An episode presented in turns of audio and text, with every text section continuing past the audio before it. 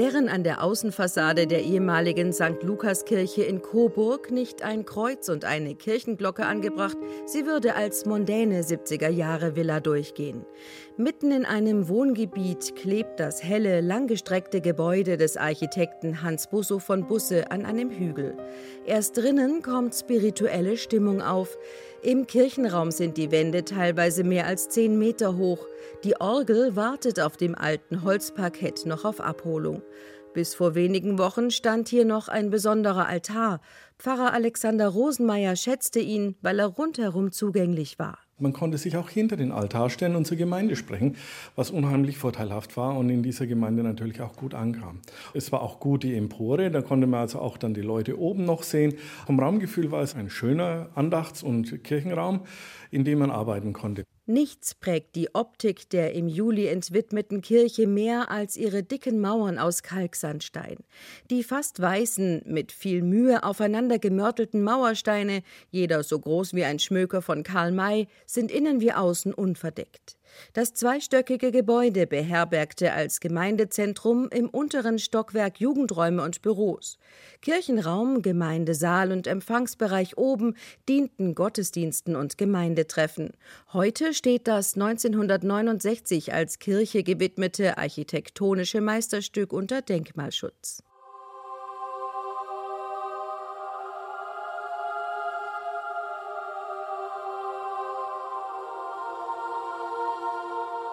Am Stadtrand von Lohr liegt die Kapelle.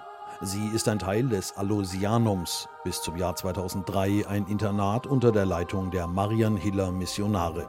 Jetzt befinden sich in dem 1910 errichteten langgestreckten Gebäude Eigentumswohnungen. Die Kapelle, die an der Seite des Gebäudes angebaut ist, steht leer. Etwa 40 Stufen in dem recht engen Treppenhaus müssen wir hinaufsteigen. Das ehemalige Gotteshaus befindet sich im zweiten und dritten Stock. Innen sind die Kirchenbänke bereits auf die Seite gerückt, Staub hat sich auf den Altar und die Orgel gelegt. Die Vergoldungen am Altar und an den Stuckarbeiten sind noch gut erhalten. Durch die bunten Bleiglasfenster strahlt die Sonne in die Kapelle. Als der Würzburger Bauunternehmer Christian Bergmann erfahren hat, dass die Immobilie zu verkaufen ist, war er gleich fasziniert. Ich habe das Objekt gesehen und dann bin ich in meine Kindheit verfallen und als dann die Maklerin gesagt hat, da soll eine Wohnung entstehen, habe ich gesagt, das kann überhaupt nicht sein. Der Pfarrer der Lora Pfarrei St. Michael, Sven Johansen, kennt die jetzt leerstehende Immobilie. Der Stadtpfarrer beobachtet genau, welche Pläne der Investor verfolgt. Natürlich hören wir genau hin, was plant er damit? Ist das auch im Sinne der früheren Nutzung? Widerspricht es nicht unseren christlichen Grundüberzeugungen? Ob die einstige Kapelle später einer Nutzung zugeführt wird, mit der alle glücklich sind, werden die nächsten Monate zeigen. Als ihm ein Immobilienmakler die St. Lukaskirche im Coburger Süden anbot, war Peter Helm ebenso fasziniert wie skeptisch. Kurz darauf stand der Unternehmer aus Kronach vor dem Gebäude und seine Kaufentscheidung dauerte nur noch einen Wimpernschlag lang. Es ist genauso, wie wenn ich jetzt eine schöne Skulptur oder ein schönes Fahrzeug oder was auch immer sehe. Ich bin da sehr spontan und dann sage ich, will ich.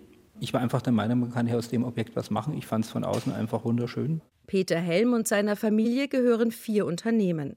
Darunter sind ein Leuchten- und ein Computerspielehersteller. In seiner neu erworbenen Immobilie in Coburg will Helm die Räumlichkeiten aufteilen. Die ehemaligen Büros und Gemeindezimmer wird er als Verwaltungsräume und als Bühne für Produktpräsentationen und Videogespräche mit Partnern weltweit nutzen.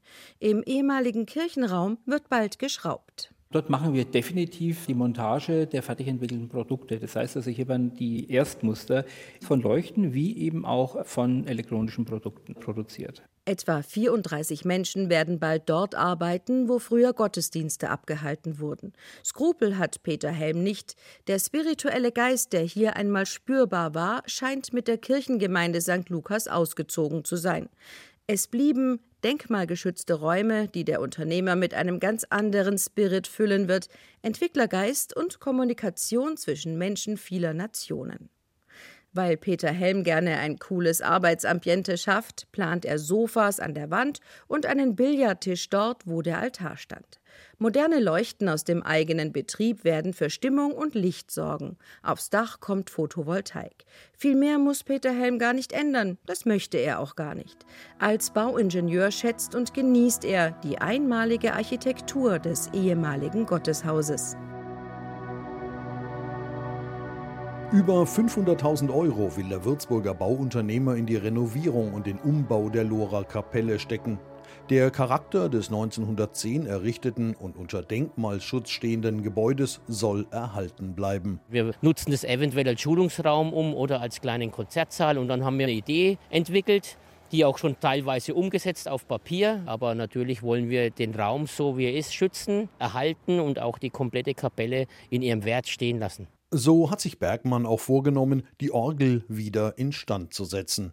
Hier ist eine größere Investition vonnöten. Schließlich will der Unternehmer künftig auch Orgelfreunden die Möglichkeit geben, auf dem Instrument zu spielen. Und das Innere der Kapelle soll auch künftig den Charakter eines Gotteshauses verstrahlen. Stuck bleibt erhalten, Vergoldungen werden aufgefrischt, die Empore wird wieder schön gemacht, die Orgel wird hergerichtet. Die Bänke werden eingelagert und sechs Stück bleiben noch im Bestand stehen, falls jemand wirklich mal zur Andacht rein möchte. Also ist auf jeden Fall keine Party, kein Rotlichtmilieu und keine Diskos geplant. Klingt so, als ob in Lohr Investor, Kirche und Bürger an einem Strang ziehen und die ehemalige Kapelle so gestalten, dass alle mit dem Ergebnis zufrieden sein können. Geht das denn? In Coburg blicken Gemeindemitglieder und Pfarrer von St. Lukas mit gemischten Gefühlen auf ihr ehemaliges Zentrum mit Kirchenraum. Ihre größte Furcht hat sich nicht erfüllt. Das Gebäude am Ketschendorfer Hang wird nicht abgerissen, es wird bald wieder mit Leben gefüllt sein. Passt es also? Es passt einfach dieses Gebäude, dass Herr Helm das erhält in allem, wie es sein kann. Und ansonsten sind wir dabei, Gott sei Dank in der glücklichen Lage, mit drei anderen Gemeinden eine Pfarrei zu haben und werden da gegenseitig unterstützt und machen so auch einen zukunftsweisenden Schritt im Kirchenleben und im Gemeindeleben. Kirche lebt zum Glück nicht nur von ihren Gebäuden, sondern von den Menschen. Und insofern passt es, auch wenn ich den Schmerz der Menschen hier verstehe, die mit dieser Kirche groß geworden sind. Natürlich bleibt das Gebäude erhalten, damit sind viele Emotionen auch schon ein bisschen besänftigt. Ein Stück fehlt, auf der anderen Seite aber auch dies alles so zu erhalten, wie uns die Auflagen vorgegeben waren, wäre ein Ding der Unmöglichkeit gewesen für eine Gemeinde, das zu schultern. Es passt so. Oder als Franke, es passt schon.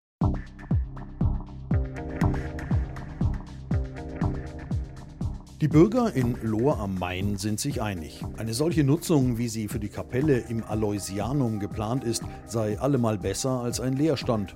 Ein ehemaliges Gotteshaus, das dem Verfall preisgegeben ist, das wollen die Bürger nicht.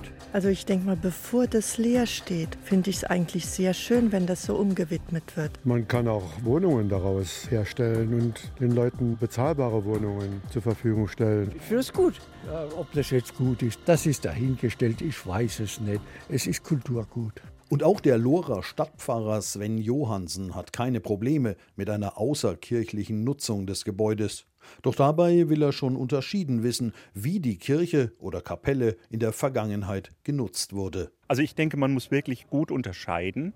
Ist es eine Kirche, die fest in der Gemeinde verankert ist, wo Menschen getauft wurden, wo sie ihre Hochzeit gefeiert haben, wo sie Abschied genommen haben im Requiem von ihren Verstorbenen?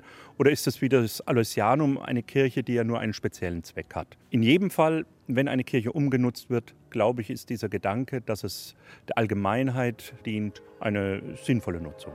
Wenn die Pläne für die Kapelle in Lohr dann tatsächlich so umgesetzt werden wie angekündigt, können wohl alle zufrieden sein.